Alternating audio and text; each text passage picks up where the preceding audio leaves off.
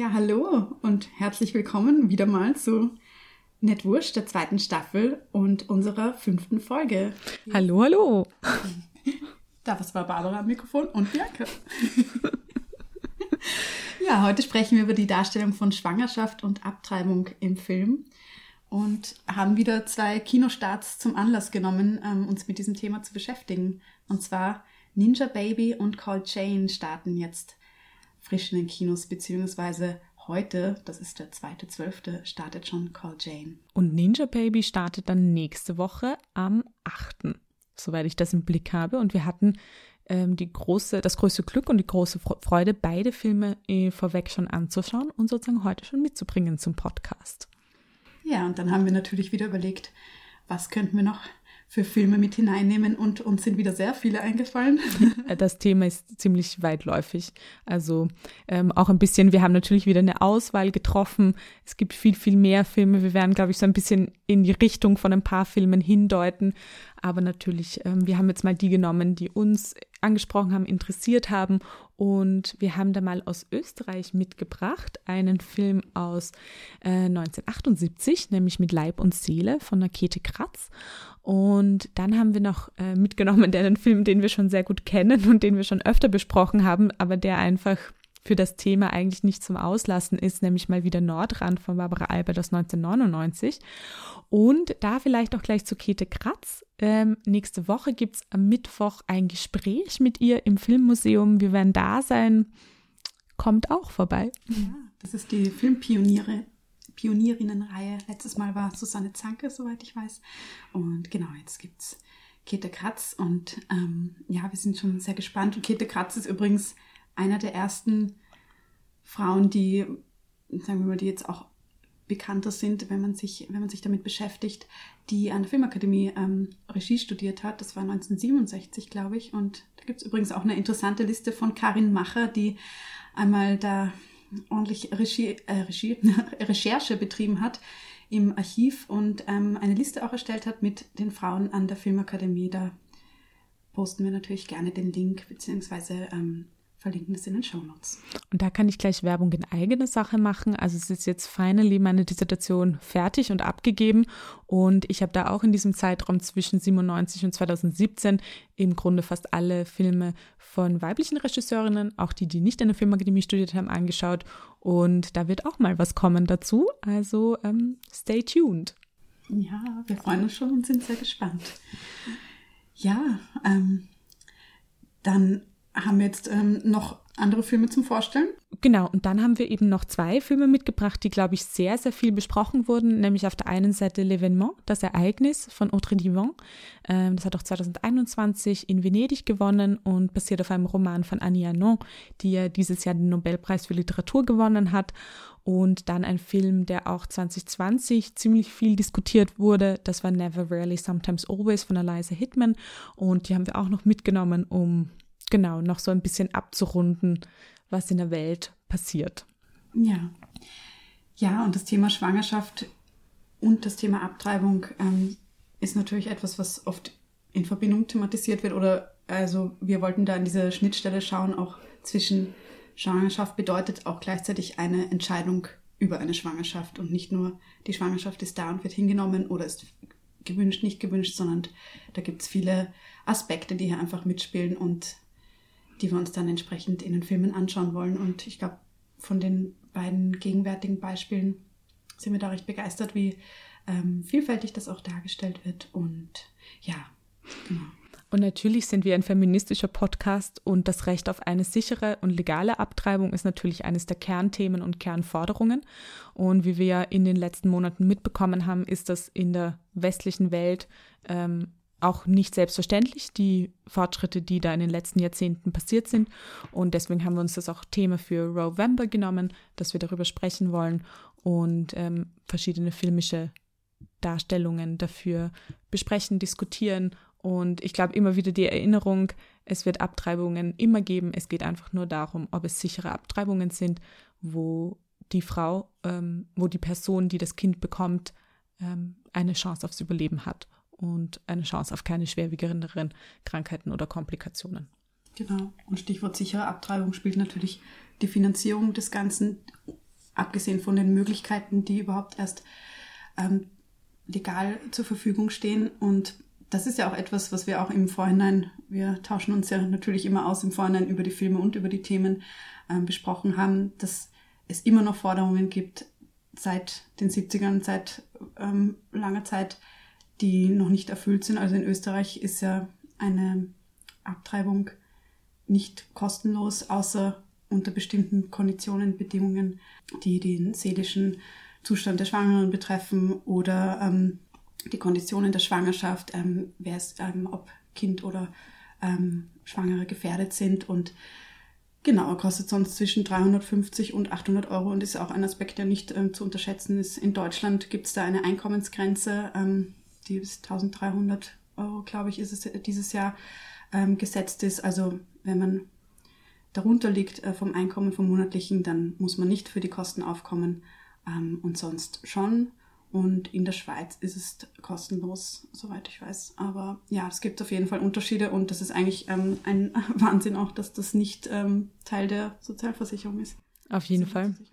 Und vielleicht auch noch wichtig dazu, ähm, es ist in Österreich im Prinzip der Schwangerschaftsabbruch nicht legal, er ist nur eben mit der Fristenlösung ähm, innerhalb der ersten drei Monate möglich und legal.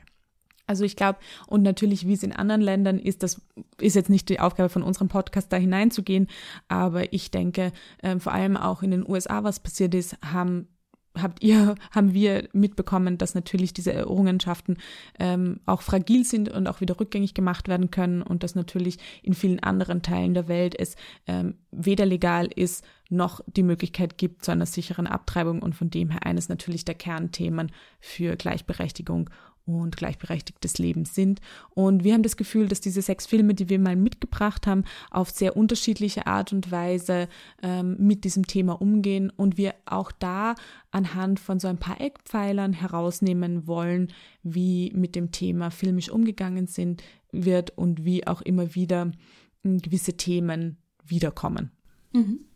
Ja, und auch immer die äh, zeitgeschichtlichen Hintergründe sind natürlich sehr präsent und auch da haben wir auch unterschiedliche Zeiten. Also Cold Chain 60er Jahre mit Leib und Seele 70er, Ninja Baby ist ja zur, zur Jetztzeit, Gegenwart und Levement ist Anfang der 60er. Also das, was dann auch in, innerhalb von ein paar Jahren für eklatante Unterschiede sind. Und ähm, ja, genau, da können wir auch noch Links posten, dass man sich da mehr informieren kann zu den Fakten, die wir jetzt, jetzt auch nicht äh, unterbreiten wollen, weil ich glaube, man kommt dann immer tiefer rein und gibt eben Frankreich könnten wir auch noch ähm, uns beschäftigen, wie das äh, gesetzliche Lage ist. Aber genau, das ist jetzt wahrscheinlich zu viel. Ähm, deshalb würde ich sagen, wir starten gleich mal rein mit dem ersten Film oder vielleicht. Ja, würden wir einfach mal gleich rein starten und beginnen mit Ninja Baby. Regie ist Ingvild Flicke, ähm, Drehbuch von Johann Fasting, basierend auf der Geschichte Falltechnik bei Inga Sätre. Und der Film ist aus Norwegen 2021 und es ist eigentlich die Geschichte von Raquel, ähm, die ähm, schwanger wird von ähm, äh, oder äh, draufkommt, dass sie eigentlich schon seit sechs Monaten schwanger ist und ähm, somit nicht die Möglichkeit hat abzutreiben. Und sie gerade dabei ist, eine neue Beziehung zu beginnen, aber mit dem Mann, ähm, der der Vater des Kindes ist, auch in Kontakt ist und sich eine Verwirrungsgeschichte, es ist eine Dramedy, es ist zwischen Drama und Komödie, ansiedelt. Sie selber ähm, macht ein Grafikstudium, ist aber nicht so glücklich, zeichnet sehr viel, ist auch sehr interessant, dass sie beginnt, den Embryo, das Kind zu zeichnen. Eben sie nennen es Ninja Baby und das auch eine präsente Rolle im Film einnimmt. Und der Film geht darum, wie geht diese junge Frau auch mit ihrer Mitbewohnerin, die sehr unterstützend ist und auch eine Freundin ist, um mit einer Schwangerschaft, die plötzlich ähm, in ihr Leben tritt und ähm, wo sie sich im Grunde nicht bereit fühlt, ähm, dieses Kind dann als Mutter zu haben. Ja. Ja, genau. Und es ist irgendwie ganz spannend, diese, diese Reise, die sie ähm, hinter sich legt, weil viele Entscheidungen damit verbunden sind, was nach der Schwangerschaft mit dem Kind passiert. Und da informiert sie sich auch äh, bei einer Adoptionsstelle, ähm, um das Kind zur Adoption freizugeben, hat dann auch eine, ein Beratungsgespräch und das ist eigentlich ganz, ganz interessant, wie das so alles geframed wird und dann trotzdem immer in diesem sehr humoristischen Rahmen. Ähm, gelegt wird. Ja, und ich, wir wollen ja natürlich nicht äh, spoilern, deswegen ich vielleicht eher nochmal an den Anfang zurück. Warum nennt sie das Ninja Baby? Ninja Baby, weil sich der Embryo durchgesetzt hat, praktisch trotz ihren sehr wilden Lifestyles. Also sie ist genauso wie als Studentin Anfang 20 beschrieben, die sehr viel Party macht und die ähm, eben überhaupt nicht für ein seriöses Leben, sozusagen für ein rückgezogenes Leben äh, bereit ist, das ja dann auch ähm, eine Möglichkeit später darstellt, ähm, sich zurückzuziehen in das Haus des möglichen Erzeugers am Land. Aber das ist jetzt nicht ihr, ihr erster Wunsch, sondern sie ist klar noch in einem ähm, ja, städtischen, neugierigen Leben ähm, verankert. Und ja, genau, es wird dann auch richtig erklärt, also ihre Schwangerschaft trotz ihres, ihrer Einnahme der Pille hat, hat sich dieses Embryo durchgesetzt und deshalb sagt sie ja, Ninja Baby, das hat trotz allem das irgendwie, ja, hat sich trotz allem festgesetzt sozusagen und sie führt dann auch immer wieder Zwiegespräche mit diesem Embryo, der comichaft dargestellt wird. Und da hatte ich so im Vorhinein und auch währenddessen manchmal so halb Bauchweh, weil ich mir dachte, oh je, hoffentlich wird das jetzt nicht ähm, problematisch, diese Fötusdarstellung, weil das ist ja auch etwas, was in Filmen die Schwangerschaften zum Thema haben, leicht in so eine ähm, AbtreibungsgegnerInnen-Haltung kommen kann, wenn einem Embryo oder einem Zellhaufen, der das faktisch ist vom Embryo, das Stadium, dem schon ein, ein, Leben zugesprochen wird, das dann irgendwie mit der Mutter spricht und sagt, ja, lass mich am Leben, also so in die Richtung. Aber ich finde, es ging sich ähm, immer gerade noch aus. Auf jeden Fall. Und ich finde, es hat natürlich da auch einen charmanten Effekt im Sinne von, wie sie auch mit sich selber äh, diesen Prozess durchgeht. Und es gibt uns als ZuschauerInnen die Möglichkeit, diesen, diesen sehr überraschenden Moment in ihrem Leben zu verarbeiten und mit ihr auch diese Reise anzunehmen, die passiert. Und was wir im Vorfeld auch besprochen haben, es ist ja sehr interessant, so dieser erste Faktor in den Filmen, in der filmischen Darstellung, wie kommt die Protagonistin drauf, dass sie schwanger ist, was zeigt sich vorher, wie geht sie mit dieser mit diesem Moment um, also einen Schwangerschaftstest macht oder zu einem Arzt oder einer Ärztin geht, wobei Ärztin sehr selten ist. Es gibt natürlich sehr, sehr viele Frauenärzte, die dargestellt werden ähm, und drauf kommt, okay, ich bin wirklich schwanger, also dieses Annehmen von diesem Moment, dann die Suche mit einer Freundin oder einer Komplizin mit einem anderen Menschen, was überhaupt passiert wird, welche Möglichkeiten gibt es und dann die verschiedenen Untersuchungen, die stattfinden, ähm, um zu schauen, was sind die Möglichkeiten danach und natürlich die Beziehung zum Vater des Kindes, ähm, was ich finde Ninja Baby ganz interessant ist, weil das sehr humoristisch dargestellt ist, ein One-Night-Stand, den sie eigentlich irgendwie nicht haben wollte, aber dann hat sie sich überreden lassen und ähm, dieser Vater des Kindes wird auch eher negativ dargestellt, also so ein bisschen nicht bereit dafür, das Kind zu haben.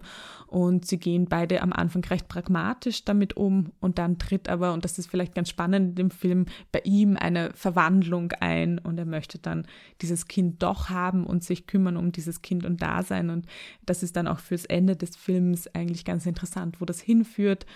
Und ähm, dann sozusagen auch dieser Faktor, was bedeutet es für den, den Karriereweg, den die Frau gerade einschlägt und was würde es bedeuten, ein Kind zu haben, könnte sie dann diese Karriere noch weiter verfolgen oder nicht.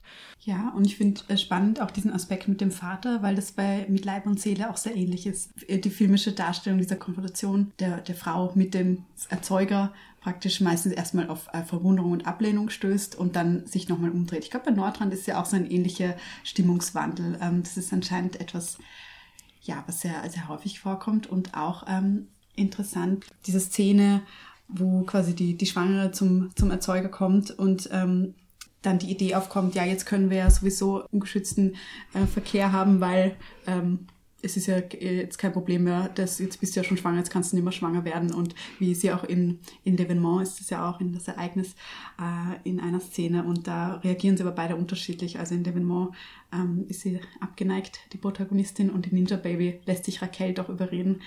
Ähm, ja. Wobei man auch in L'Evenement sagen muss, ähm, es gibt dann ja nachher noch eine Szene, ähm, wo sie eben nicht mit dem Mann, der das vorgeschlagen hat, sondern mit einem Mann, den sie spannend gefunden hat und aber schon die Abtreibung ausgemacht hat, dann sehr wohl auch ungeschützten Geschlechtsverkehr Verkehr hat. Und das fand ich in L'Evenement eine schöne Art, ja. eigentlich damit umzugehen und auch ihr die Selbstbestimmung wieder zurückzugeben. Ja, total. Das ist bei Ninja Baby ein bisschen rausgefallen. Aber ja, sie ist dafür in an, anderen Aspekten sehr selbstbestimmt, kann man sagen. Und ich finde es auch ähm, generell wird einfach viel thematisiert ähm, um Sexualität, um Sex herum, wie zum Beispiel spricht sie auch mit ihrer Mitbewohnerin, also Raquel in Ninja Baby, über Vasektomie, über was für Möglichkeiten es eigentlich gibt oder, oder was sie frustriert an dem Zustand, an der Tatsache, dass sie schwanger ist. Das ist noch bevor sie erfährt, dass sie schon im sechsten Monat ist und wo sie noch ähm, überzeugt davon ist, dass sie einfach eine Abtreibung ähm, machen wird. Sie macht sich den Termin aus, denkt, sie geht dahin und äh, die Sache ist erledigt so und genau und ähm, thematisiert es mit ihrer Mitbewohnerin und, ähm, und auch ein anderer Aspekt, als sie zu dem Vater ihres Kindes kommt, glaubt dieser zuerst, äh, dass sie zu ihr kommt, äh, weil sie Chlamydien hat. Und ja, auch etwas, was wenig thematisiert ist, aber glaube ich, ähm, ja, nicht nur glaube ich, äh, es gibt Zahlen und, und Fakten, dass es einfach sehr häufig ist, dass man sich mit, natürlich mit Chlamydien ansteckt und dann diverse PartnerInnen abklappern muss, um im Idealfall, um darüber aufzuklären. Voll. Und ich finde, was du gerade beschrieben hast, ist ähm, in dem Film so schön, dass auch, ähm, sag ich mal jetzt, politische Themen oder einfach so Fragen, die in einem feministischen Diskurs drinnen sind, finde ich sehr schön in dem Drehbuch verpackt sind und eben diese Gespräche, die Raquel mit ihrer Mitbewohnerin Ingrid hat, irgendwie sehr schön aufwerfen und mit einer großen Leichtigkeit vermitteln. Unter anderem auch eine Szene, wie sie dann eben sich entschließt, dass das Kind adoptiert werden soll wobei das auch nicht der finale Moment im Film ist und sie sich dann einschreibt in ein Seminar für eben werdende Adoptiveltern und eigentlich da eine sehr, sehr schöne Kritik auch an ja, auch rassistischen, klassistischen Verfahren in einem Adoptionsverfahren in Norwegen kommt. Und das kann der Film, finde ich, auf eine sehr elegante, sehr leichte Art und Weise. Und ähm, da hat er viel zu bieten, würde ich sagen. Ja, und auch interessanterweise viele Parallelen zu Juno, der von 2007 ist, mhm. ähm, unter Regie von Jason Reitman und Drehbuch von Diablo Cody. Ich hoffe, ich spreche richtig aus. Und ähm, ja, also da geht es ja auch um eine Teenagerinnen-Schwangerschaft allerdings, also die ist noch ein bisschen jünger, die Protagonistin, und sie spielt aber auch ähm, die Möglichkeiten der Adoption durch. Ähm, allerdings ist es hier so, dass sie Juno auch zu einer Abtreibungsklinik gehen möchte und dort ist sie dann aber abgeschränkt, äh, abgeschreckt von dieser Klinik. Und das ist ja auch ein, eine Trope, die mit diesem Thema häufig einhergeht und ich glaube auch ein, bei ein paar Filmen, also bei Call Jane kann man schon mal sagen und bei Mit Leib und Seele auch, wie diese, dieser Besuch in der Klinik oder bei dem Arzt dargestellt wird, ähm, ist dann oft entscheidend für die, ähm, ja, für das weitere Vorankommen der Protagonistin und das, ja, kann man, glaube ich, auch nicht genug kritisieren. Ähm, ja, das ist in Ninja Baby eben gar kein Thema, weil sie ja dann schon über den, über der Frist drüber ist mit ihren sechs Monaten. Und ja, auch interessant, weil das dann auch nicht ein Klischee-Schwangerschaftsbild ist. Also sie merkt halt einfach nicht, dass sie schwanger ist und sonst Schwangere, die wir dargestellt sehen, denen ist meistens übel. Sie haben, verfüllen alle Klischees, die natürlich viele Schwangere auch betreffen, aber natürlich nicht jede. Und wir kennen eigentlich in den Filmen meistens nur dieses Bild. Was es allerdings für, ein Klischee erfüllt, ähm, Ninja Baby, ist, ähm, dass die Fruchtblase platzt in einem Moment, der sehr aufregend ist, ähm, ohne jetzt zu viel verraten zu wollen oder es platzt sich die Fruchtblase. Ich glaube, es ist nur ein, eine Komplikation oder sie muss ins Krankenhaus. Und das ist ja auch ein Irrglaube, dass, dass die Fruchtblase platzt, wenn der Stress vorhanden ist. Also. Aber das ist halt immer. Es ist auch ein Film. Ja, genau. das ist immer. Also das ist auch so, worauf man achten kann. Wird die Schwangerschaft eigentlich nur funktionalisiert, um den Plot voranzutreiben, ja. um Drama, Drama zu erzeugen? Oder existiert sie entweder natürlich im Zentrum des Films als Thema oder gibt es auch einfach in Filmen schwangere Figuren, die einfach schwanger sind, ohne dass das jetzt groß thematisiert werden muss. Und das ist, glaube ich, auch noch viel zu selten. Das ist jetzt nicht unsere Priorität heute bei der Folge, aber ja, wollen wir mal mitgeben. Und das sind uns, in, also es war wirklich gar nicht so leicht, Beispiele zu finden. Zwei sind uns eingefallen, nämlich Fallen von Barbara Albert und auch Was hat uns bloß so ruiniert von Marie Kreuzer. Das konnten wir nur noch so hineingeben. Ähm, aber sonst, dass einfach eine Person schwanger ist und da ist, ähm, das ist nicht so häufig. Also es wird funktionalisiert. Ähm, ja, ja. ja, ist nochmal so ein anderes riesiges Thema. Was ich noch sagen wollte zu Ninja Baby, bevor wir gleich, glaube ich, zu Call Jane kommen. Es gibt eben auch noch die zweite männliche Figur, Moos. Und da entwickelt sich auch eine total schöne Beziehung, finde ich, die auf ein feministisches Männerbild abzielt. Mhm. Und das finden wir auch persönlich mhm. total interessant. Wollen wir auch mal eine Folge dazu machen? Was ist eigentlich ein feministisches Männerbild? Und ähm, ich glaube, wir waren beide sehr begeistert von dieser Darstellung von Moos. Also vielleicht auch etwas, ähm, wo ihr Ausschau halten könnt, wenn ihr den Film anschauen geht. Ja, total. Da waren wir echt beide gerührt und ich muss sagen, generell war ich auch sehr gerührt von dem Film. Also wir haben jetzt viel die Komiker vorgehoben, aber ja, es, ich glaube, man kann sich, äh, ob man jetzt in dieser speziellen Lebenslage war oder nicht, ähm, in vieles einfach hineinversetzen und ähm, der Film bringt vieles nahe und ja, wir haben in der Vormittagsvorstellung, also habe ich ein paar Tränen verdrückt. Ich auch. ja. Ja. Ja, und Call Jane. Sollen wir gleich hören? Ja, wir machen gleich, ähm, wir haben ja auch ein bisschen das Gefühl, wir machen sehr lange Folgen und ähm, deswegen probieren wir jetzt einmal etwas kürzer zu machen. Ähm, nehmt es uns nicht übel.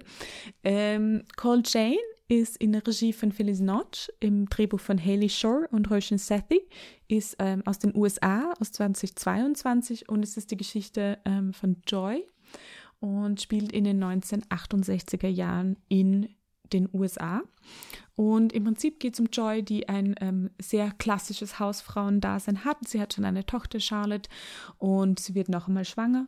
Und ähm, sie kommen aber drauf, dass sie an einer Herzerkrankung leidet und ähm, entweder sie oder das Kind diese Schwangerschaft überleben werden.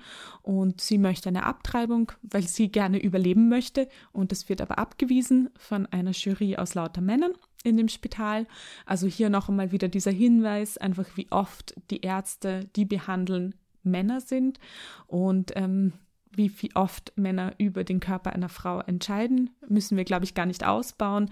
Aber hier nochmal der Hinweis, und das wird auch, finde ich, im Film sehr mhm. gut und auch in, in der Gewaltvolligkeit, die, die das hat, dargestellt, wo sie auch wirklich äußert, aber ich bin da, sie können mit mir reden, ähm, weil natürlich ihr Ehemann auch mitkommen muss, das ist natürlich ganz klar. Und ähm, sie macht sich auf die Suche aber nach einer illegalen Abtreibung, findet sie auch und da beginnt eigentlich dann dieser zweite große Teil vom Film, wo es um eine Frauenbewegung geht und um eine Gruppierung an Frauen, an Komplizinnen, die ähm, sichere Abtreibungen anbieten und ähm, da eben auch die Entwicklung, es ist am Anfang sehr teuer, also auch wieder der ähm, dieser Geldwert, ähm, der da ist, über den du gesprochen hast, Bianca. Und Joy findet im Prinzip dann dort eine Lösung für dieses Problem. Sie beginnen sich zu organisieren und es tritt ja dann auch danach, wird auch gezeigt, dass die Abtreibung eben legalisiert wird.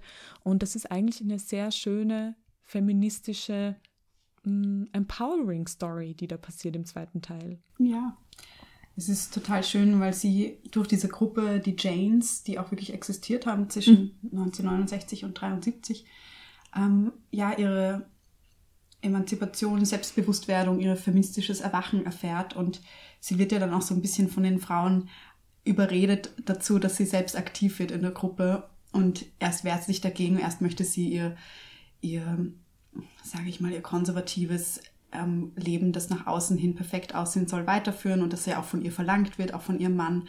Und dann geht sie aber nach und nach ähm, zu den Treffen von diesen Frauen und ähm, täuscht aber vor, dass sie zu einem Malkurs geht und ihre Tochter und ihr Vater, äh, ihr Vater, ihr Mann ähm, sind dann aber schon nach einer Zeit natürlich verwundert, ähm, dass sie so sehr viel malen geht und nie Bilder zurückbringt, äh, nach Hause bringt. Ähm, ja, so die Aspekte. Und da fand ich aber auch ganz interessant, wie sie das ähm, ja vor ihrer Tochter zunächst verheimlicht, aber da wollen wir jetzt auch nicht zu viel verraten und ähm, wie der Film dann auch ähm, schließlich äh, damit umgeht, ähm, wo weibliche Emanzipation und Solidarität möglich wird und ja, fand aber auch sehr spannend, was du schon gesagt hast, die Darstellung von, von dieser Entscheidung, diese Kommission, diese Männer, die hier sitzen und darüber entscheiden. Und ich glaube, sie sagen ja dann auch, ähm, es ist eine 50-50 Prozent Wahrscheinlichkeit, dass sie überlebt. Und dann sagt sie auch so, ja, wie viel Prozent kann ich ihnen denn anbieten, damit sie sich dafür entscheiden, dass ich eine Abtreibung mache. Also es, sie ist da auch total ähm, offensiv, ähm, aber leider lassen sich die Männer davon nicht ähm, abhalten, ihre, ihre Parameter weiter ähm, ja, zu verwenden, mit denen sie bisher einfach die Entscheidungen treffen. Und dann äh, versucht sie ja auch, ähm, dass sie ein Gutachten bekommt ähm, wegen Depression oder psychischer ähm, Gefährdung, aber das gelingt dann auch nicht. Ähm, genau. Und ich glaube, was da auch immer wieder beim Schauen von diesen Filmen kommt, ist wirklich die Wichtigkeit, die diese feministische Bewegung hatte und die sie immer noch hat, die Bedeutung, wie klar in dem Film auch die Ungleichheit gezeichnet wird, im Sinne, wer kann über ein Leben bestimmen, wer nicht, oder wer hat überhaupt die Fähigkeit, ähm, da sich auch selbst zu verwirklichen oder nicht, oder wer ähm, ist die Person, die ganz selbstverständlich im Haushalt ist und so und so keine beruflichen Ambitionen hat. Und ich finde, das zeichnet Call Jane auch total schön heraus und hat mich auch ein bisschen an Revolutionary Road mit Kate Winslet und Leonardo DiCaprio erinnert, nämlich eigentlich, was ist der Moment, dass ähm, Frauen draufkommen, okay, eigentlich, äh, also dass es der Film so diese, diesen Emanzipationsprozess, dieses Erwachen von, eigentlich muss ich mich in dieses in dieses Muster, in dieses Bild, was mir übergestülpt wird, überhaupt nicht einfügen, sondern ich, also sie hilft am Anfang ihren Mann sehr, ihrem Mann sehr oft bei der Arbeit und wir kommen drauf, dass sie sehr, sehr interessiert ist, sehr gut ist, ähm, akademisch auch sehr gut war und dann aber natürlich für die, also natürlich und das ist ja auch schon, wo es einem passiert, ähm, äh, sozusagen für Haushalt und Kinder und ähm, Care-Arbeit das zurückgelassen hat und in, der, in dem Film eigentlich das wiederentdeckt und auch ihre beruflichen Fähigkeiten entdeckt und sich emanzipiert in dem. Und ich finde aber beim Schauen ist es schon bedrückend. Also ähm, ich finde gar nicht so leicht, sich das anzuschauen, auch wie selbstverständlich eine Hierarchisierung zwischen Mann und Frau da einfach passiert und ähm, das ist nicht so lange her und es ist natürlich in vielen Teilen der Welt immer noch genauso. Ja, ja und ich finde ähm, erschütternd ja auch, oder, oder wo man sich natürlich auch seine Gedanken macht, das aber sehr gut dargestellt ist, finde ich, diese Gruppe führt ja eben Abtreibungen durch und sie bekommen von vielen Frauen Anfragen zu Terminen und ähm, sie können ja aber nicht, ähm, also sie kooperieren zuerst mit einem Arzt, ähm, aber dann wird es auch dazu führen, dass sie die Abtreibung selber ähm, durchführen können. Und dann ist die Frage, wie, wie viele können sie finanzieren, welche Frauen können sie aufnehmen und die Frauen ähm, geben ihnen Informationen, wer sind sie, welche, was sind ihre ähm, Umstände, ihre finanziellen, wie vielte Woche und so weiter. Und das ist dann auch, ähm, ja, äh, irgendwie auch bedrückend so zu sehen. Die müssen sich jetzt entscheiden, äh, wer, wer hat aller Platz und wen können sie finanzieren und ähm, da kommt dann auch der, der Aspekt noch ähm, der Inklusivität, der Intersektionalität von Feminismus rein, weil es gibt nur eine Frau of Color in diesem Kreis und hier findet dann aber auch in einer Szene oder ich glaube sogar mehrfach dann immer mhm. wieder eine Diskussion darüber statt, dass die, der Feminismus der Zeit einfach sehr weißbürgerlich äh, geprägt ist und dass sie mit der Black Power Bewegung zum Beispiel viel zu wenig ähm, gemeinsam versuchen zu starten. Also ich finde der Film eben, das sind so schöne Szenen, wo ganz, ganz viele Aspekte, die wir auch schon im Podcast besprochen haben ähm, und die, glaube ich, Teil auch von einer feministischen Entwicklung und Bewegung sind, angesprochen werden und thematisiert werden. Es ist unter anderem auch eine ähm, katholische Schwester dabei, ähm, was ich auch ganz wichtig gefunden habe, diesen Aspekt wirklich hinzuzunehmen. Ähm, ich glaube, da müssen wir auch gar nicht so viel darüber reden, was ähm, ja der Stand der katholischen Kirche in Richtung Abtreibung ist. Ähm, ja, allein schon mit Kondomen schaut es schwierig aus, glaube ich. Ja, also irgendwie, ja, naja, das da möchten wir, glaube ich, nicht aufmachen, weil da, da kommt sehr viel ähm, Unwohlsein. Und das macht der Film, finde ich, auf eine sehr elegante Art und Weise. Also, dass ähm, so viele Gedankenpunkte auch angeben. Also, ich finde, er lässt auch mit Fragen zurück und mit Diskussionsräumen, aber sehr fruchtbar in dem. Mhm. Ja, finde ich auch, total. Und eben wie du schon sagst, es kommen sehr verschiedene Frauen vor und da fand ich auch so schön, es gibt ja auch ähm, eine Frau, die als äh, promiskuitiv dargestellt wird. Das ist ja auch so ein Klischee, dass dann in Filmen oft die Frauen, die viel Sex haben, die werden auch dauernd schwanger. Und ich meine, ja, die Wahrscheinlichkeit ist natürlich höher, aber es kann natürlich auch mit einem Partner äh, genauso passieren. Also ich finde, das wird dann oft so ähm, verbunden, ohne dass es zwangsläufig so sein muss. Und so eine Figur gibt es auch bei Call Jane. Allerdings ähm, finde ich da auch schön, wie sich die, die Beziehung quasi zwischen der ähm, Protagonistin Joy und, und dieser, dieser Frau wandelt, weil Joy erst sie fast verurteilt und dann sich aber doch solidarisch zeigt und sagt, nee, egal welche Umstände, jede Frau hat genauso das Recht auf eine Abtreibung und ich kann es nicht verurteilen, warum, warum sie hier ist. Und das, finde ich, tritt ja auch total ein durch Virginia, die ähm, sozusagen die Janes irgendwie leitet oder ähm, gegründet hat oder so ein bisschen da eine, eine, eine Vorreiterinnenrolle hat.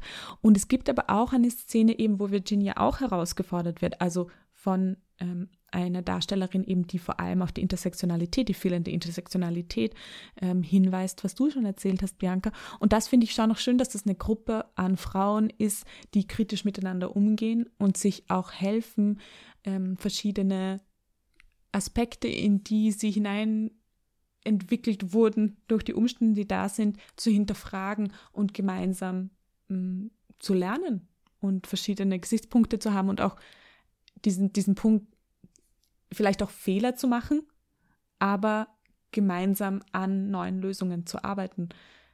Was, glaube ich, ein ganz, ganz wichtiger Punkt ist. Ja, total. Ja, also ihr seht schon, äh, wir sind begeistert von dem ja. Film. Ich glaube, uns würden noch viele Aspekte einfallen, aber natürlich bleibt es auch euch überlassen, ähm, noch selbst was zu entdecken in dem Film. Auf jeden Fall. Und wir freuen uns wie immer sehr über Nachrichten ja. diesbezüglich. Auf jeden Fall. Ja, sollen wir vielleicht einmal zu unserem Österreich. Auch nach Österreich. ja, genau.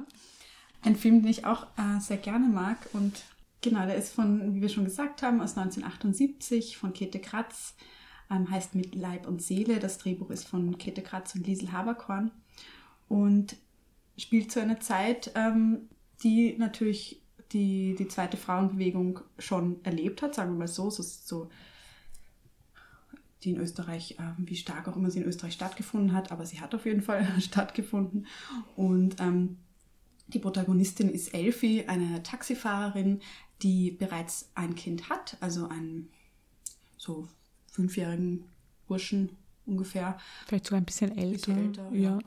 Und ähm, genau, der aber bei seiner Großmutter. Bei seiner Großmutter, also ihrer Schwiegermutter, lebt und ähm, Elfie erfährt schon recht am Anfang, dass sie schwanger ist. Also die hat wohl einen Test durchführen lassen und ähm, es ist dann auch nicht die Frage, wer der Vater ist. Also das ist ein, ein Bekannter, ein Freund von ihr, der Poedel, äh, der als Kellner im Café arbeitet. Und ähm, genau, Elfie konfrontiert ihn dann relativ bald damit und es wirkt schon so, als würde sie eigentlich das Kind behalten wollen, aber Poedel ist nicht so begeistert und dann ähm, denkt sie, ihr das Kind abzutreiben. Also sie ähm, macht sich dann auch ähm, schlau, macht einen äh, Termin aus und das finde ich auch äh, diese Szenen ganz, äh, ganz spannend oder ganz interessant, wie es, wie es dargestellt wird, ähm, dass sie dann bei der Klinik ankommt und wie sie sich auch, ja, teilweise einfach wenig Informationen über die Abläufe hat und wie die Sprechstundenhilfe dann recht ähm, wirsch zu ihr ist,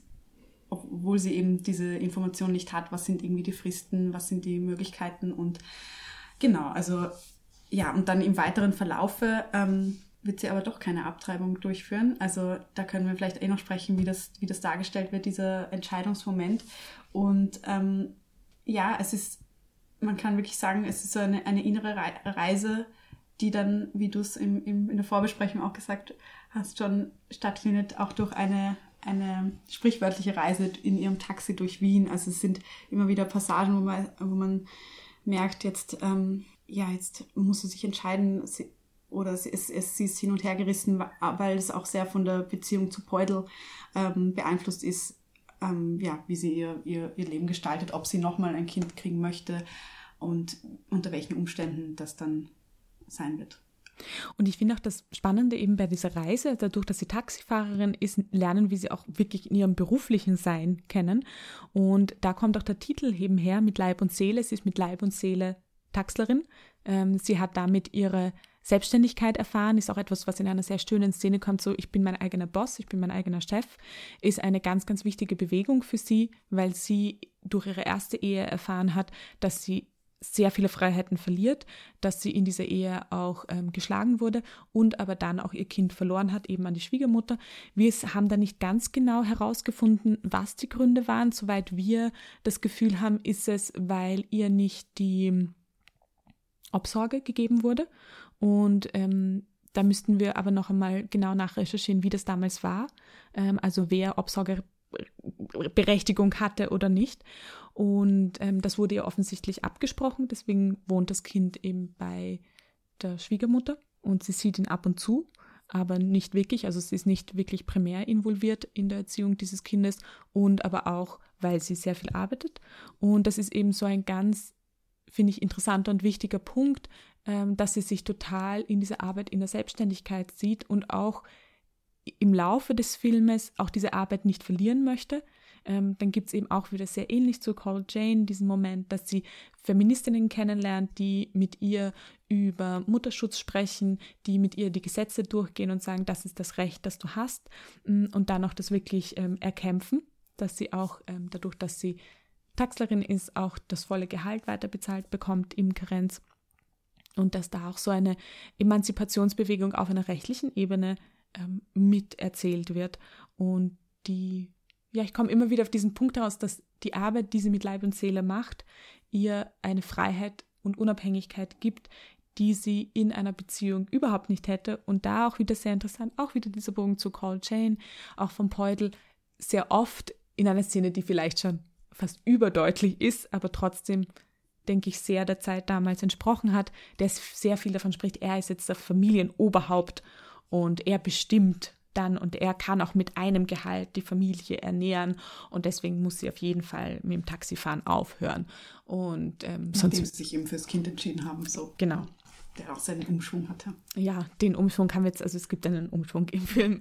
Ähm, Genau, und diese Bewegung, vielleicht um da noch den Bogen zu machen, was vielleicht so Bilder sind, die wir in den Filmen immer öfter gesehen haben, das kommt auch in Nordrand und in, in L'Evenement und auch in Never Rarely, Sometimes Always, so diese Reise, die im Äußeren und im Inneren stattfindet und wo wir mit den Protagonistinnen auf die Reise gehen. Ja, ich finde diesen Aspekt eben der, der finanzielle oder der berufliche Aspekt so schön, dass er bei Mit Leib und Seele auch so einen großen Raum einnimmt, weil es sonst auch ähm, viel zu wenig thematisiert wird, habe ich das Gefühl. Und ähm, sie ist ja auch Taxlerin, unter anderem, obwohl sie eigentlich eine andere Ausbildung hatte. Und das ist ja erst äh, quasi diesen, diesen Umschwung musste sie ja machen, nachdem sie das uneheliche Kind hatte. Das ist, glaube ich, auch nicht so ganz klar, oder? Doch, also es ist ein ehrliches Kind ja. und sie war vier Jahre aber beim Kind zu Hause.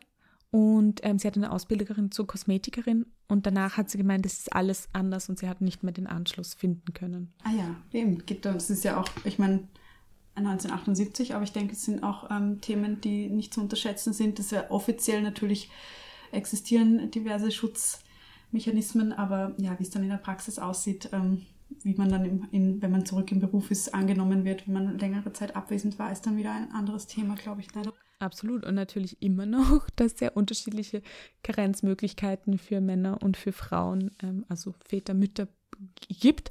Und ähm, muss man auch dazu sagen, auch ähm, es immer noch sehr viele Vorurteile gibt, wenn Männer sich entscheiden, in Karenz zu gehen. Das soll man jetzt gar nicht komplett aussparen, aber dass natürlich eine Gleichberechtigung und auch eine vorgeschriebene gleiche Zeit für Männer und für Frauen in der Karenz wahrscheinlich gar nicht so eine schlechte Idee wäre. Ja, auf jeden Fall.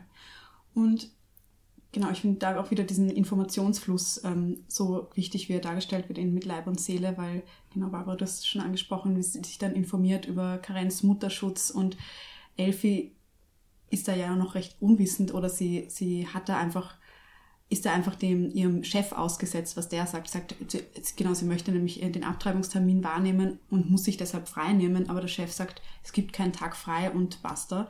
Aber sie möchte natürlich nicht die Umstände ähm, erklären, warum.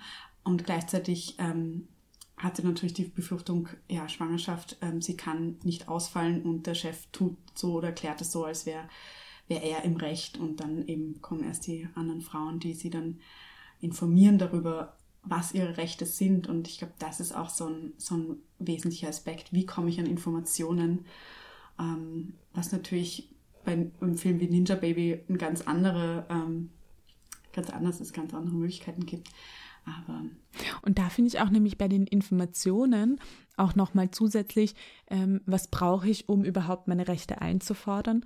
Und das wird in dem Film, finde ich, sehr schön auch um diese Gruppe an Frauen, an Feministinnen gezeigt, die wirklich mit ihr anrufen und mit ihr auch zu den diversen Stellen gehen. Und da ist aber eine Frage, die sich da relativ am Ende aufwirft, die mich schon auch begleitet hat, ähm, wo ich glaube, es ist ähm, Arbeitsschutz, ähm, anruft eben beim Taxler Horvath und sagt sozusagen, sie fordert ähm, das ein und sie fordert auch, dass sie den Gehalt weiter bezahlt wird und sie klagt ihn auch, wenn er das nicht macht. Und von ihm kommt so eine recht lapidare, naja, aber sie wissen schon, er wird jetzt wahrscheinlich keine Frau mehr einstellen als Taxlerin.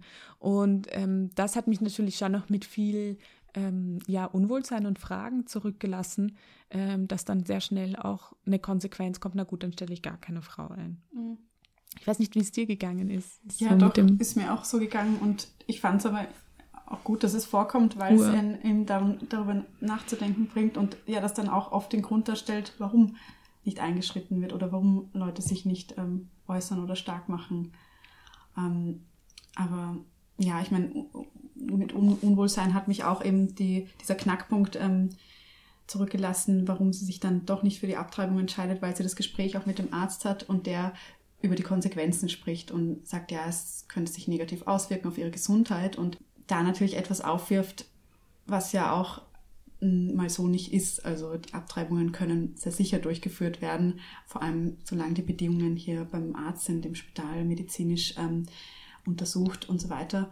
Ähm, genau, dass sie sich hier dann, dass sie hier verschreckt wird und es gibt dann auch eine weitere Szene, wo sie dann schon ganz kurz vor der Abtreibung ist und da auch nochmal Reis ausnimmt und ähm, sich dagegen entscheidet und ja, das hat mich schon ähm, ein bisschen gestört, ähm, dass die Entscheidung so stattgefunden hat in dem Film. Aber man kann natürlich, wenn man jetzt auf Elfis Innenleben ähm, sich fokussiert, sagen, da, von daher versteht man, dass sie einfach von außen hier so ähm, viel informiert wird oder so bearbeitet wird, dass sie sich so entscheidet. Aber jetzt von dem, von der Zuschauerinnenposition hat mir, hat mir da noch ein Aspekt gefehlt. Ja, und ist auch interessant in der Szene, die du jetzt beschrieben hast, wo sie zum Beispiel, also wo sie Reis ausnimmt, ist auch interessant, es ist wirklich eine Kamerafahrt, die über, also wirklich von Topshot passiert und wo wir verschiedene Frauen sehen, die auf den Untersuchungsstühlen warten darauf, ähm, dass der Arzt, die Ärzte, ich glaube, es ist eine Frau, die bei Ärztin kommt und es ist wirklich so gefilmt, als ob sie ein bisschen in einer Fabrik wären. Und es wären auch die Ärzte, Ärztinnen, die da behandeln, ist auch so eine kleine Gruppe an Studierenden da, ähm, als wirklich sehr abwertend und sehr ähm, indifferent. Und es müssen alle Frauen wirklich mit eben auf dem gynäkologischen Stuhl setzen, wo ihre Beine eben gespreizt sind. Und es ist aber niemand da und behandelt sie. Und sie nimmt die Beine hinunter. Ich glaube, jede, die ja mal auf so einem Stuhl gesessen ist, weiß, es ist wirklich eine sehr unangenehme Position und man, äh, wenn niemand da ist, dann möchte man natürlich so nicht sitzen und eigentlich da eine Atmosphäre kreiert wird, die sehr, sehr feindlich ist und sehr abwehrend gegenüber diesen Frauen, also eine Aburteilung von den Frauen, die da sind und die äh, diesen Eingriff in Anspruch nehmen. Und auf der anderen Seite natürlich wir waren in den 70ern nicht dabei. Ich vermute, ja. dass es da natürlich immer noch sehr viel ähm, Abwehr und auch natürlich, wie wir heute immer noch sehen, sehr viel Diskussionen darüber gibt ähm, und sehr viel ähm, ja, Feindschaft, die da passiert. Und das fängt der Film natürlich in der Szene schon sehr ein. Ja, das stimmt auf jeden Fall. Und ich muss auch sagen, dass ich mich von dem ganzen Ton und von diesen Leuten in, dem, in, in der Klinik schon auch daran erinnert habe an eigene Arztbesuche, ohne jetzt natürlich irgendwie pauschalisieren oder verurteilen zu wollen, aber man fühlt sich manchmal einfach nicht äh, gut aufgehoben oder wird dann konfrontiert mit ähm, den eigenen Entscheidungen auf eine verurteilende Art oder wenn man nicht informiert ist genug oder wenn man nicht ähm, wenn man kein Medizinstudium gemacht hat und genau. nicht genau weiß, ähm, wie alle Dinge passieren. Also ja. ich glaube, das kommt total durch und das ist auch, finde ich, auch wieder so ein Bild, vielleicht so eine Trope fast, die wir in allen Filmen gesehen haben. Dieser Besuch beim Arzt, ja. eben es sind vor allem männliche Ärzte. Es gibt dann bei Never Rarely Sometimes Oh, es gibt eine Ärztin, ähm, was ein sehr, sehr positives Gegenbeispiel ist, fanden wir beide. Das war eine sehr schöne Szene, aber auch kommen wir eh noch dazu, eine sehr, sehr berührende Szene, wo eigentlich ein Machtgefälle wiederhergestellt wird, ein Informationsmachtgefälle und auch immer wieder dieser sehr mechanische Zugriff an den weiblichen Körper, wo dann einfach irgendwie sehr oft ist, einfach die Hose wird hinuntergezogen und die Untersuchung passiert auf eine, auf eine sehr, ja, mechanische ähm, Art und Weise. Aber da ist es vielleicht auch interessant, wenn wir ähm, noch kurz über Nordrand mhm. sprechen. Ähm, wie gesagt, ähm, Drehbuch und Regie Barbara Albert, 1999, ein österreichischer Film, wahrscheinlich einer der wichtigsten Filme der letzten Jahrzehnte. Und da die Abtreibung ähm, anders angegangen wird und deswegen wollten wir es auch mitnehmen, ähm, weil eben Tamara und Jasmin ähm, die zwei Protagonistinnen vom Film lernen sich eigentlich über die erste Abtreibung kennen. Sie waren gemeinsam in der Volksschule und sitzen sich gegenüber. Und ähm, ja, Jasmin fängt sehr an zu lachen, weil es natürlich eine absurde Sache ist, wenn du nach Jahren äh, deine Schulkollegin äh, in der Abtreibungsklinik wiederfindest. Und da sehen wir, es eigentlich der einzige Film, wo wir auch den Eingriff nicht sehen, wo wir nur ein davor und ein danach sehen und wo es auch nicht der Kern- und Angelpunkt der Story ist, sondern eigentlich viel mehr der Initialmoment ist, wo die zwei Protagonistinnen sich kennenlernen und eine Komplizinnenschaft, eine Solidarität, eine Freundinnenschaft bilden. Und da ist es sehr schön, immer wieder, was hier kommt, äh, geht die Schwangere alleine zu einer Abtreibung? Geht sie zusammen mit jemandem? Wird sie abgeholt? Wird sie nicht abgeholt? Inwiefern ist das eingegliedert in ein großes Ganzes? Auch in Call Jane ja sehr schön, wie sie nachher alle beisammensitzen und miteinander essen. Ist auch eine Szene, die es in Nordrand gibt, eben wo nachher alle Frauen zusammensitzen und etwas essen sollen, einfach den Blutzucker wieder, wieder raufzuholen. Und ähm, ganz am Ende von Nordrand gibt es dann eben noch eine Abtreibung oder eine anstehende Abtreibung, wobei wir auch unsicher sind, ob die wirklich dann stattfinden wird, wo Jasmin nochmal ungewollt schwanger wird und aber Tamara dann schon fragt, kannst du mitgehen? Und das ist ein sehr, sehr schöner Dialog, weil Tamara dann meint, naja, aber du bist ja das erstmal auch alleine hingegangen. Und sie ist so, ja, eben. Ja. Deswegen würde ich jetzt gerne zu zweit gehen. Ja. Und dann entspinnt sich so ein bisschen, dass Tamara irgendwie auch, auch sagt, ja, aber du wärst eh auch eine gute Mutter, glaube ich. Und dann kommt so, ja, glaubst du? So, ja, ich würde dir eh vielleicht helfen. Und das fanden wir einen ganz schönen mhm. Bogen, dass eigentlich diese Abtreibung ähm, etwas diesen Film framed, aber es einfach Teil ist von ihrem Leben und nicht sozusagen der, der Fokus vom ganzen Film ist. Und wir sind sehr, sehr großer Fan von Nordrand und ähm, unter anderem auch natürlich wegen dem Umgang ähm, da mit Abtreibung. Ja, und es äh, macht auch wieder deutlich, was für Entscheidungen in der Schwangerschaft ähm, getroffen werden oder welche Bedingungen ein, eine Person im Leben hat, die dann für eine Entscheidung ähm, für eine Schwangerschaft oder für eine Abtreibung sprechen. Und bei beiden spielt ja auch die Konfrontation mit dem, mit dem Erzeuger äh, eine Rolle. Also mhm. bei Jasmin ist es ja der, der, der Wolfi heißt er, glaube ich, ähm, der gar nichts mit äh, der Schwangerschaft zu tun haben will. Bei Tamara ist er in einer festen Beziehung und da gibt es auch diesen ähm, diese Diskussion oder ihr Freund möchte auch mehr in die Entscheidung eingebunden werden, was ja, finde ich, auch ein interessanter Aspekt ist, zu sagen, ja, wie entscheiden wir das oder, oder wie diskutieren wir darüber? Also es so findet ja eigentlich wenig aktive Diskussion dann auch in den Filmen statt, ähm, sondern es ist oft eher ein sich die Dinge an den Kopf werfen oder die, ähm, ja, der Umgang mit der Entscheidung ist eher sehr emotional. Ähm, genau, das ist äh, ja auch ein, ein Aspekt von dem Film, aber ja, wie du schon gesagt hast, das, der Rahmen, äh, den der Film macht, ist wirklich ähm, schön. Ja, und es ist auch interessant, weil bei Jasmin gibt es ja die Möglichkeit, dass es zwei Männer sind, die die Vätererzeuger sind, eben Wolfi, aber auch ihr Chef. Mhm. Und das ja sehr interessant ist, weil irgendwie kommt so rüber, als ob sie mit diesem Chef doch gerne mehr zu tun hätte, der ist aber verheiratet. Und dann möchte sie das Geld, also hier auch wieder die Frage, wie kommt die Frau überhaupt dazu, sich das leisten zu können? Ähm, welche Optionen gibt es da? Also da können wir vielleicht auch noch mal kurz über die verschiedenen Optionen sprechen.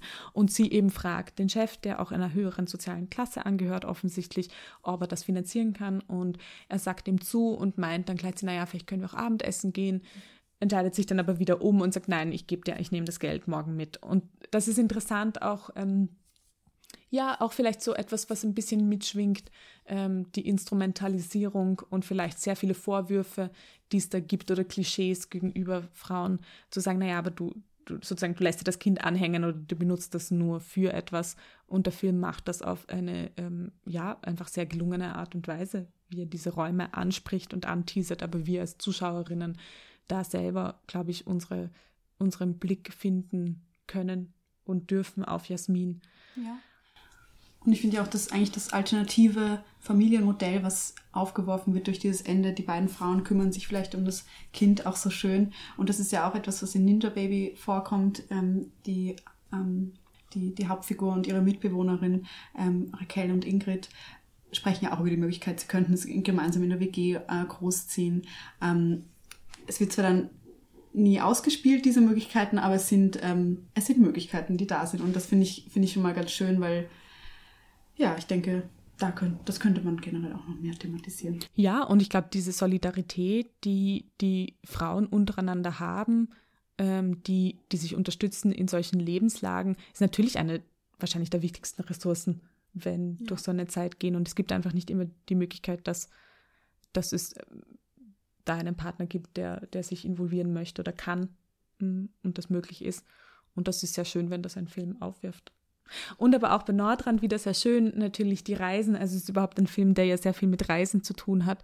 Und ähm, das beinhaltet, finde ich aber schön, weil sich diese Reise im Schwangerschaft oder nicht und Abtreibung einfach viel, viel größer ausweitet überhaupt auf diese verschiedenen Figuren, die sich treffen und die verschiedenen Themen, die hineinkommen. Und wir haben auch im Vorgespräch gesagt, es gibt so, so viele Themen, die in Nordrand drinnen sind.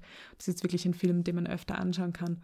Und ähm, alles, was da auch politisches drinnen verarbeitet ist, ähm, im Zerfall Jugoslawien und mit dem Bosnienkrieg, ähm, ist wirklich eine Ressource an an, an, an Wissen und an guter filmischer Praxis. Ja, auf jeden Fall. Und eh, ich meine, diese, die beiden Frauenfiguren oder ihre Gründe für oder gegen die Abtreibung oder, oder was sie sich ähm, für eine Familienplanung vorstellen kann, vielleicht auch ganz gut überleiten zu das Ereignis, weil ähm, Jasmin ist ja eine Person, die sagt, sie träumt davon, mal fünf Kinder zu haben und quasi von dieser großen Familie. Und das weiß sie schon länger. Also das, das ist wirklich so ein, so ein Traum von ihr. Und dann haben wir Tamara, die sagt, ich fokussiere mich jetzt auf meine Ausbildung und für mich kommt das jetzt gar nicht in Frage. Und das finde ich auch schön, weil sie da beide total unterschiedlich sind und trotzdem ähm, sich auch gemeinsam solidarisieren und sagen, okay, wenn es hart auf hart kommt, wir halten zusammen.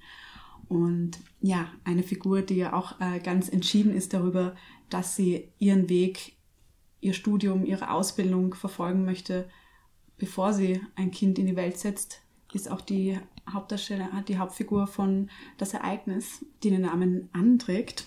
Und ähm, genau, wir haben eh schon gesagt, ähm, basiert auf einem Roman, autobiografisch, autosoziobiografischer ähm, Roman von Anieno, der den Nobelpreis ähm, jetzt bekommen hat. Und ich habe den Film jetzt ähm, zum ersten Mal gesehen und er ist aber schon von 2021, genau. Und wir waren wirklich beide sehr bewegt. Also ich muss sagen, ich habe lange nicht einen Film gesehen, der mich ähm, so abgeholt hat, wo ich keine Sekunde abgelenkt war, was ja leider häufig passiert, wenn man sehr viel schaut und sehr viel Bildschirmen ausgesetzt ist. Aber hier war ich echt total ähm, bewegt. Also es, ja, es geht um, wir haben es schon vorher angedeutet, ähm, eine Frau Anfang der 60er Jahre, Eben sie ist Studentin und ähm, sie wird schwanger, ungewollt. Und es ist eigentlich nie wirklich die Frage, ob sie die Schwangerschaft weiterführt, ob sie das Kind bekommt, weil sie weiß, das ist jetzt nicht der richtige Augenblick. Und dann geht es eigentlich darum, wie kommt sie an den Punkt, dass sie eine Abtreibung durchführen kann. Und es geht im Film eben dann auch darum, wie bekommt sie auch überhaupt die Information? Also damals natürlich in den 60er Jahren ist Abtreibung verboten, also ist auch streng verboten, ähm, kommt dann auch ins Gefängnis nachher. Und dieser Film beschreibt irgendwie ihre Reise und ihren, ihren Versuch an diese sehr wichtige Information zu kommen. Sie bekommt diese Information dann und kann auch die Abtreibung eben durchführen lassen. Und ähm, ich glaube, das können wir jetzt auch schon sagen. Sie ist auch erfolgreich und sie kann auch ihre Studien wieder aufnehmen und auch bei diesen Endexamen reüssieren. Und ähm, es ist schon, also ich kann mich dem, was du gesagt hast, Bianca, so anschließen. Der Film ist so dicht und so nahe und einfach so unglaublich bewusst gebaut. Ähm, irgendwie, ich habe ihn mir jetzt noch einmal angeschaut und es ist schon eine Fesselung an, an dem Bildschirm, den ich lange nicht hatte, auf diese Art und Weise.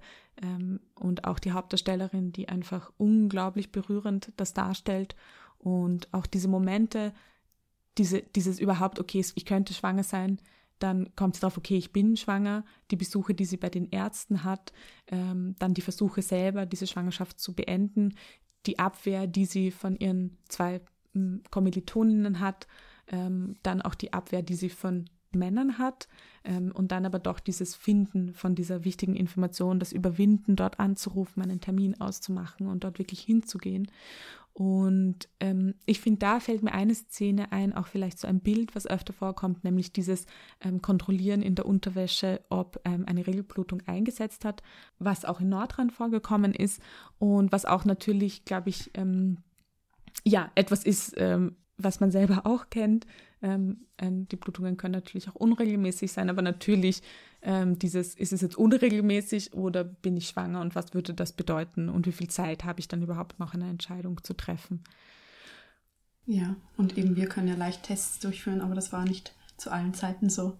Und da eben auch wieder so in, in das Ereignis diese Informationsflüsse und diese, woher erfahre ich Dinge. Und hier ist es ja auch so ähm, bezeichnend, dass es vor einer zweiten Frauenbewegung stattgefunden hat. Ähm, ich meine, natürlich auch Ende der 60er Jahre mag es genug Umfelder gegeben haben und gibt es auch heute noch, wo Themen äh, Schwangerschaft, Sexualität tabu sind, aber es wird hier besonders deutlich in ihrem Freundinnenkreis, weil sie den Freundinnen überhaupt niemanden davon erzählt, dass sie schwanger ist, außer dann eben einem Freund, der sie dann, ähm, der dann Kontakt ähm, herstellt zu dieser Frau, die eine Abtreibung durchführen kann.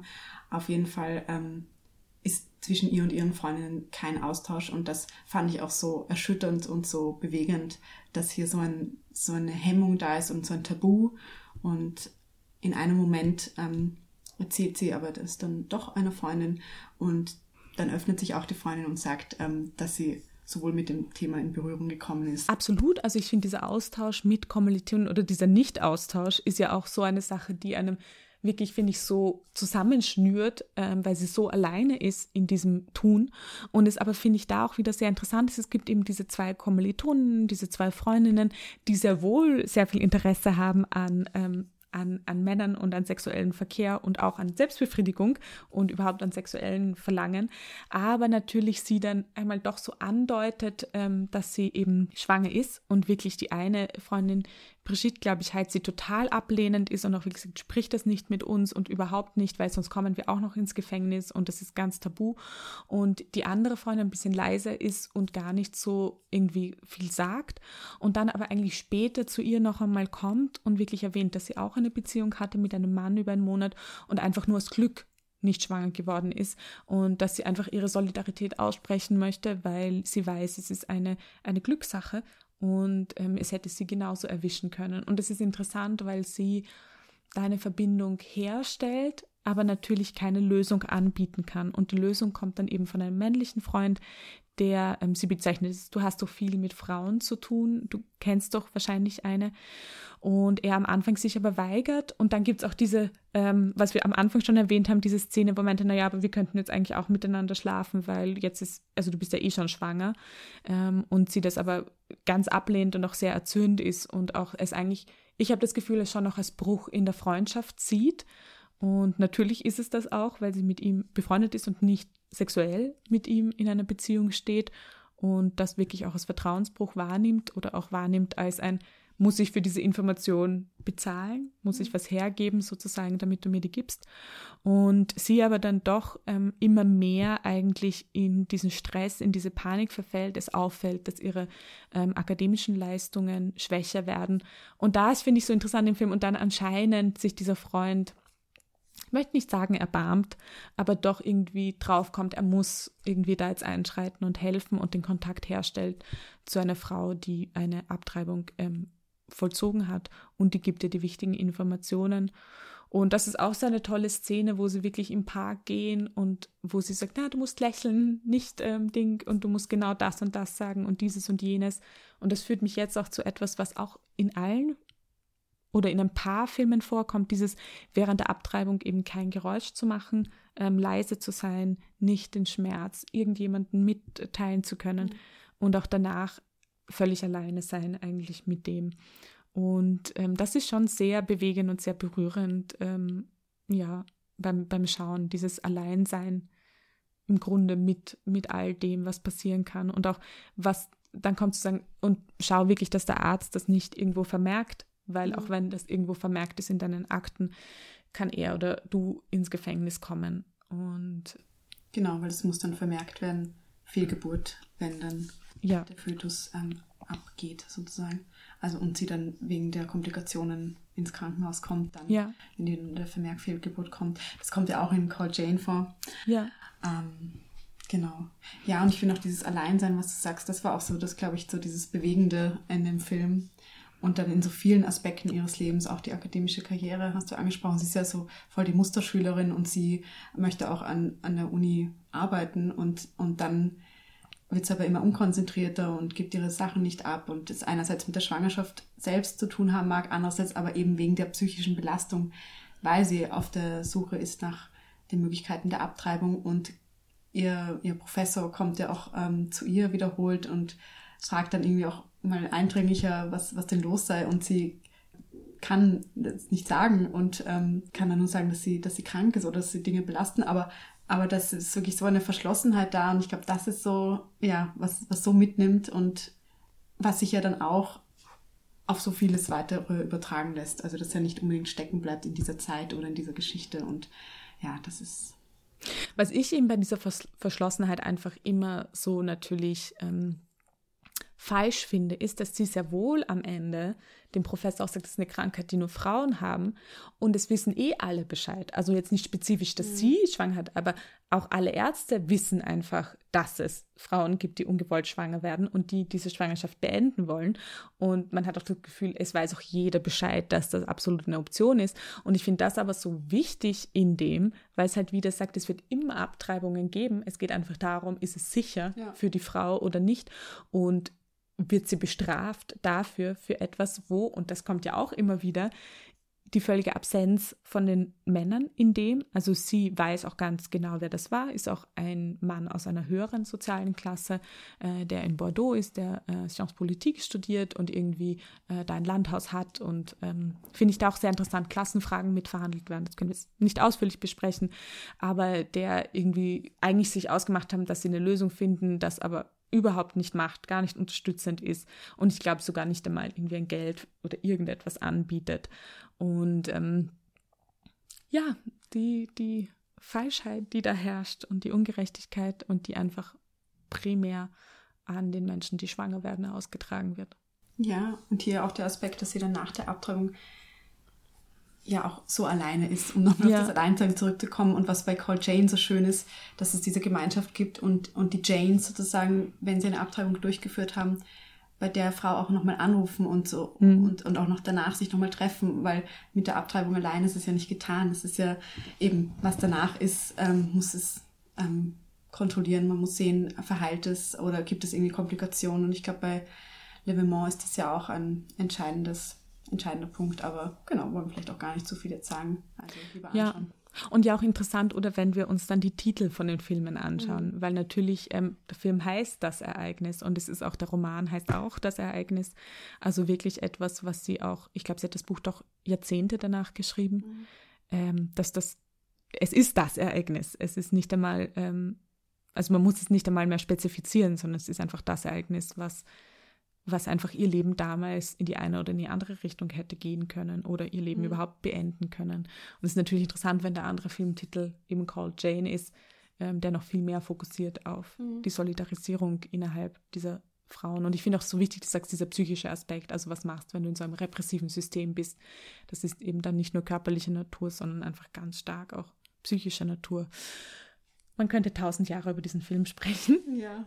Aber über einen wollen wir noch sprechen. Ja, ähm, über einen Film wollen wir noch sprechen, nämlich über Never Rarely Sometimes Always, äh, Regie und Drehbuch Eliza Hitman aus den USA mit Beteiligung von UK 2020. Ähm, in dem Film ähm, spielt in den 2000er Jahren, also 2020er Jahren, ähm, das kann man schon gar nicht mehr so gut, äh, welche von den zwei, es gibt schon so viele 2000er Jahre. Und es ist die Geschichte von ähm, der 17-jährigen Autumn, die ähm, schwanger ist und die in ihrem Bundesstaat in Philadelphia nicht abtreiben kann. Ähm, da haben wir auch wieder eine Verwicklung. Ähm, sie glaubt, sie ist in der neunten Woche, aber sie ist schon sehr, sehr viel weiter. Also sie ist schon in der sechzehnten Woche. Und ähm, um da eine Abtreibung durchführen zu können, muss sie nach New York fahren. Und ihre Cousine Skylar stimmt dem sehr spontan zu. Die arbeiten auch gemeinsam im selben Supermarkt. Äh, es kommt immer wieder in dem Film, sieht man zu sexistischen Übergriffen von den Männern um sie herum. Also sie ist in einer durchaus feindlichen Umwelt, ähm, unter anderem, wenn sie das Geld zurückgeben, das sie in der Kasse eingenommen haben, dann küsst der Chef ihnen immer die Hand. Und es ist, finde ich, total interessant in dem Film, weil der Film es nicht als etwas Besonderes ausstellt, sondern es ist einfach der Alltag, den diese zwei jungen Frauen haben und mit dem sie sich einfach auseinandersetzen müssen und wo sie Lösungen finden müssen. Und das ist, finde ich, das, was den Film einfach so schmerzhaft macht, weil du zwei junge Frauen siehst, die das gar nicht mehr hinterfragen, sondern sie nehmen es einfach an und richten sich danach. Und dann brechen beide auf die Reise nach New York auf. Ähm, sie haben, Skylar hat ähm, Geld auch gestohlen aus der Kasse, damit sie das finanzieren können. Es gibt nicht die Möglichkeit, dass Otem das ihrer Mutter oder ihren Eltern sagt. Ähm, und sie reisen nach New York. Sie lernen dann da auf der Busfahrt einen jungen Mann kennen, wo sie mal Nummern austauschen. Und also er möchte eigentlich Skylars Nummer und sie gibt es ihm halt, aber ähm, es sind so finde ich sehr, sehr interessante Mikroaggressionen oder Mikroübergriffe, die eigentlich stattfinden. Und sie kommt nach New York und sie hat dort auch die Möglichkeit, die Abtreibung zu machen, aber es dauert länger, als sie geplant hatte, weil sie eigentlich nur das Geld für einen Tag hatte, aber im Endeffekt drei Tage in New York bleiben müssen, auch nicht das Geld haben, irgendwo zu übernachten und auch nicht so viele Informationen über diesen Eingriff haben. Und ähm, ist es dann der Eingriff erfolgreich und sie können auch nach Hause fahren das ist so die grobe Story aus dem Ganzen. Ähm, was aber passiert, und das, glaube ich, haben wir beide an dem Film so interessant gefunden, ist dieser Punkt, wo sie ähm, die Behandlung und die Pflege eigentlich bekommt, die sie braucht, wird in dem Fall von Frauen übernommen. Äh, und da entspinnt sich auch ähm, dieser Dialog, der dem Film den Titel gegeben hat, ähm, wo eben ein sehr ausführliches Vorgespräch durchgeführt wird und wo auch gefragt wird, ob es eine Gewalterfahrung gab im Rahmen eben dieser Schwangerschaft und es klar wird, dass sie äh, vergewaltigt wurde und ungewollt schwanger geworden ist. Und es ist einfach eine Szene, wo es einem auch, ähm, ja, einfach sehr, sehr sehr weh tut, das anzuschauen und mitzubekommen. Aber der Film auch mit einer so einer ähm, Abgeklärtheit eigentlich umgeht, weil diese zwei Figuren so abgeklärt sind und wir auch da so ein bisschen festmachen konnten, was sind so ähm, vielleicht Dinge, die immer wieder vorkommen und vielleicht bietet sich das auch so an, das nochmal an dem Film so zusammenzufassen, weil es auf der einen Seite dieses überhaupt herausfinden, welche Möglichkeit habe ich, schwanger zu sein, ähm, dann die Informationen, die gegeben werden, die entweder korrekt oder nicht korrekt sind, die überraschend oder nicht überraschend sind, das Umfeld, was da ist, was unterstützend oder nicht unterstützend ist, die Möglichkeit, mit jemandem zu diesem Eingriff zu kommen oder nicht. In ihrem Fall eben, sie hat ihre Cousine, aber sie kann ihre Eltern nicht informieren, woher kommt das Geld, das da ist. Und dann der Eingriff selber, inwiefern wird der gezeigt, wie kam es auch zu dieser Schwangerschaft, was bedeutet das auf einer ganz praktisch körperlichen Ebene, aber auf einer psychischen Ebene? Äh, und was passiert danach, was bedeutet das für die Karriere, was bedeutet das für das weibliche berufliche Umfeld? Und auch was in dem Film kommt, auch was ist die Gegenleistung, die ähm, gebracht werden muss, um diesen Eingriff durchzuführen und das ist da sehr interessant in dem Film, weil Skyler, also sie haben kein Geld mehr, sie hat das Geld eben für den Eingriff hergeben müssen, weil sie auch nicht wollte, dass auf der Versicherung bei den Eltern ersichtlich ist, dass sie diesen Eingriff hat durchnehmen lassen. Und ähm, Skylar ähm, ruft dann diese Busbekanntschaft an und ähm, fragt ihn um Geld und er gibt aber das Geld eigentlich nur her, wenn Skylar dafür mit ihm schmust.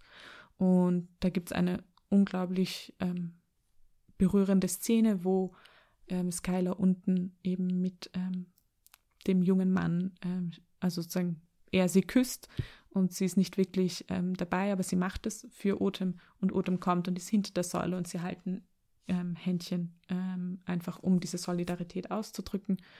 Und ja, jetzt habe ich eh schon sehr viel gesprochen. Ja, voll. Schön, ja. hast du alle wichtigen Aspekte angesprochen. Ich habe dem ja. gar nichts mehr hinzuzufügen. Aber was mir noch, ähm, jetzt wo du es auch so zusammengefasst hast, noch eingefallen ist, auch diese Wichtigkeit dieses Beratungsgespräches, mhm. was ja eben da den Titel auch gibt und was ja auch in den anderen Filmen vorkommt und dann diesen, zu diesem entscheidenden Punkt führt, Schwangerschaft oder nicht, ja. oder Abtreibung. Und was ja auch in der Gesetzeslage ein, ein Knotenpunkt ist. Also wenn man sich denkt, in Deutschland ist zum Beispiel die Gesetzgebung so, dass du dieses Beratungsgespräch durchführen musst und danach musst du drei Tage warten, bevor du eine Abtreibung ähm, durchführen kannst oder nicht. In Österreich ist das Beratungsgespräch auch verpflichtend und das sind natürlich auch ähm, Dinge, die ja natürlich sehr abhängig davon sind, mit, mit wem spreche ich hier, was gibt mir das für ein Gefühl und ja, was, wird für ein, genau, für einen Raum, ähm, für eine Atmosphäre geschaffen und was gibt es für Informationen. Also ich glaube, das ist eigentlich ja für das Ereignis praktisch so ein wichtiger Teil und ähm, wo auch so schnell eine, eine Traumatisierung ja stattfinden mhm. kann. Und das ist ja auch in dem Film so, ähm, dass wirklich da eine Masse an Menschen vor dieser Abtreibungsklinik stehen, die singen und ähm, ja pro-life katholische Slogans von sich geben und ähm, dass diese zwei Teenagerinnen da einfach so durchgehen. Also wir sehen sie gar nicht durchgehen, aber sie sind dann einfach drinnen. Also sie haben das auch wieder so hingenommen, dass das passiert und ähm, mhm. viel positiver, sag ich mal, ähm, wie das verläuft im Gegensatz zu Juno, weil da gibt es eine, eine Kollegin, eine Schulkollegin von ihr, die alleine äh, vor der Abtreibungsklinik äh, demonstriert und dann eigentlich sie auch schon von der Abtreibung abhält, abgesehen von der Klinik ja. selbst. Und und wir haben auch ähm, darüber gesprochen, dass wir als, als Kinder schon dieses mhm. Bild von den DemonstrantInnen vor der Abtreibungsklinik so verinnerlicht hatten, weil die, wenn man da vorbeigefahren ist, weil die am, am Gürtel äh, war oder eine von denen, ich weiß nicht, wie viele es damals gab, aber auf jeden Fall, dass sich das schon in unserer Kindheit so eingeprägt hat, dieses Bild von den DemonstrantInnen. Und ich dachte mir immer, wenn ich dahin muss, dann muss man an diesen Leuten vorbei. Und das ist ja nochmal was komplett anderes, als wenn du da in einem geschützten Raum ohne irgendwelche Kommentare schreiten kannst. Ja. Also genau, das ja. wird in den Filmen auch aufgegriffen. Das finde ich auch ja, einen wichtigen Aspekt. Ja, also äh, puh. Ja, und wir haben natürlich, ähm, ich, wie wir schon gesagt haben, es gibt natürlich viel mehr Filme und wir haben jetzt gar nicht so auf diesen fantastischeren oder Horror-Aspekt ähm, uns bezogen, zum Beispiel Rosemary's Baby, Titane, Titan oder in der Twilight Saga ist, ist ja auch sehr präsent, äh, das Schwangerschaftsthema und ähm, ja, da könnte man sich natürlich auch noch mit beschäftigen, aber wir haben jetzt eher so genremäßig mal rausgelassen. Ähm, es gibt natürlich auch noch Serien, ähm, ja, Working Moms zum Beispiel, mhm. On the Verge. Ja. Genau. A Handmaid's Tale, ja. ganz der Klassiker schon fast. Und Precious, den Film, haben wir auch überlegt ja. reinzunehmen, ähm, wo es um eine eine der wenigen ähm, Personen of Color geht, eine Teenagerinnen-Schwangerschaft, ähm, die auch noch mit Inzest verbunden ist, Klassenthematik äh, besonders stark. Und ich glaube, das ist halt auch leider so ein Klischee bei Teenage-Schwangerschaften, dass Personen of Color oft einer niedrigen Klasse und problematischen Familienverhältnissen zugeordnet werden. Aber wenn man sich mit ähm, der Darstellung von Teenagerinnen Schwangerschaften beschäftigen will, gibt es auch einen Podcast dazu ähm, auf Englisch, den verlinken wir auch, von Athena Bellas aus Australien. Und die beschäftigt sich mit ähm, Teen Screen Feminism Podcast, heißt der Podcast, beschäftigt sich mit ähm, genau Teenagerinnen, die ähm, als schwanger dargestellt werden, äh, deren Schwangerschaft erzählt wird im Film. Und natürlich, wir haben sie ja auch, ähm, auch schon mal erwähnt, die Seite Abortion TV von Franzis Kabisch, die viel tiefer auch noch in das Thema reingeht und wo man sich auch noch mal umgehender informieren kann. Also gibt es auch eine Instagram-Seite, aber wir verlinken das auch noch mal. Und ähm, genau, werden jetzt heute bei der Folge sicher einige mehr Informationen verlinken als das letzte Mal. Und ja, ich glaube, wir können, ähm, du hast jetzt schon bei Never Rarely, Sometimes Always, äh, Always so schön zusammengefasst und ähm, bezüglich der Schwangerschaft gibt es auch noch so ein paar ähm, Punkte, die man sich nochmal so durchdenken kann, wie die dargestellt werden. Also jetzt abgesehen von der Abtreibungsthematik. Ähm, wie und warum entscheidet sich eine schwangere Figur, Figur für oder gegen eine Fortführung der Schwangerschaft? Ich meine, über diesen springenden Punkt haben wir schon besprochen. Ähm, wie wird der Erzeuger einbezogen? Wie reagiert er? Was gibt es hier für Szenen, Darstellungen? Werden ökonomische Aspekte ähm, einbezogen, also sowohl der Abtreibung als auch der Schwangerschaft, als auch eben dem Arbeitsumfeld, wie wir es eben mit Leib und Seele haben, als auch dem danach. Ich meine, das Kind, sein, ein Kind haben, ein Kind in die Welt setzen ist sehr teuer. Ja. Ähm, und genau hat die Figur Unterstützung, die schwangere Figur von FreundInnen, PartnerInnen, Arbeitskolleginnen, Familie. Ähm, informiert sie sich über die Möglichkeiten ähm, der Abtreibung oder informiert sie sich ähm, über was die Schwangerschaft alles mit sich bringt, ähm, kommen Untersuchungen vor und so weiter. Hat sie die Möglichkeit dazu? Genau, hat sie die Möglichkeit dazu. Ähm, ja, und auch natürlich so allgemein wird ein positives oder negatives Bild von Mutterschaft dann geschaffen, dadurch schon, also durch diese beginnende Mutterschaft. Ähm, und ja, das hatten wir auch schon am Anfang, wird die Schwangerschaft eher verwendet, um mit so ein narrativer Prop zu sein oder ähm, geht es wirklich um die Schwangerschaft selbst oder darf es auch in, ähm, schwangere Figuren geben, die nicht auf ihre Schwangerschaft reduziert werden oder dann als besonders von Hormonen beeinflusst dargestellt werden und irgendwie lustige Austicker haben und das ist dann ihre einzige Funktion. Ja, und dann natürlich, wie wird der Fötus dargestellt und ob ähm, er dargestellt wird, das haben wir auch schon kurz besprochen. Genau. Und ja, und ich finde auch gerade bei jüngeren Frauen, wenn jetzt bei Teenagerinnen Schwangerschaften sind oder wie bei Ninja Babies, so in Studentinnenzeit, ähm, finde ich, ist es auffallend oft, dass sie besonders promiskuitiv dargestellt werden, diese Frauen. Und ähm, ja, ich finde dann auch bei Ninja Baby hatte ich dann so ein bisschen mit Vorbehalt ähm, das eingeordnet oder ja, ein bisschen mit Vorsicht betrachtet. Ja. Was natürlich nie der männlichen Figur angelastet werden würde. Also genau. das ist eh wieder der Klassiker. Genau. Ja. Ähm, ja, huh, aber ich, ich glaube, es ist auch so wichtig, wir haben natürlich jetzt einen Ausschnitt gezeigt ähm, da gibt es, ähm, glaube ich, noch andere Aspekte oder Dinge, die da sind. Natürlich viele andere Filme, so wie immer. Aber ich glaube, wir haben jetzt versucht, so ein bisschen da den, den Fokus auf das zu, zu lenken, was uns aufgefallen ist, auch mit dem Wissensstand, den wir gerade haben. Und da auch wieder natürlich wie immer die Aufforderung, sehr gerne ähm, rückmelden, auch kritisch rückmelden. Ähm, es ist, glaube ich, ein Thema, was bewegt und was, ähm, ja, ähm, es ist auf jeden Fall ein, ein kein leichtes Thema. Ja. So. Ich meine, zum Beispiel In-vitro-Fertilisation hatten wir zum Beispiel auch nicht als Thema. Gibt es auch einen Film, ähm, auch ein, ein, ja, vor ein paar Jahren, was wir wollten, ähm, ist herausgekommen, der jetzt ziemlich auch ganz spannend mit dem Thema umgeht. Aber ja, es gibt, glaube ich, viel mehr Aspekte, die wir jetzt, wie du gesagt hast, nicht alle aufgreifen konnten. Aber es soll ein Beginn sein. Ja. Ja, von dem her Vielen Dank fürs Zuhören. Schön, dass ihr eingeschaltet habt, auf Play gedrückt habt und bis jetzt dabei geblieben seid. Hoffentlich.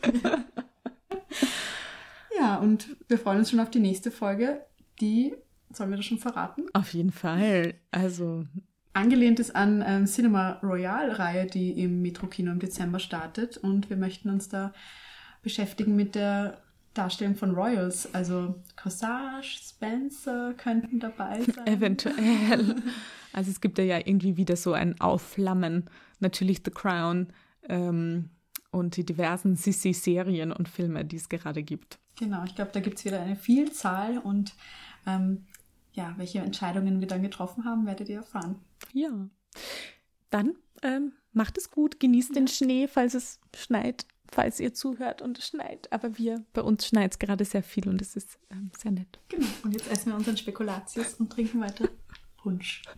Alkoholfrei. Na gut. Baba. Baba.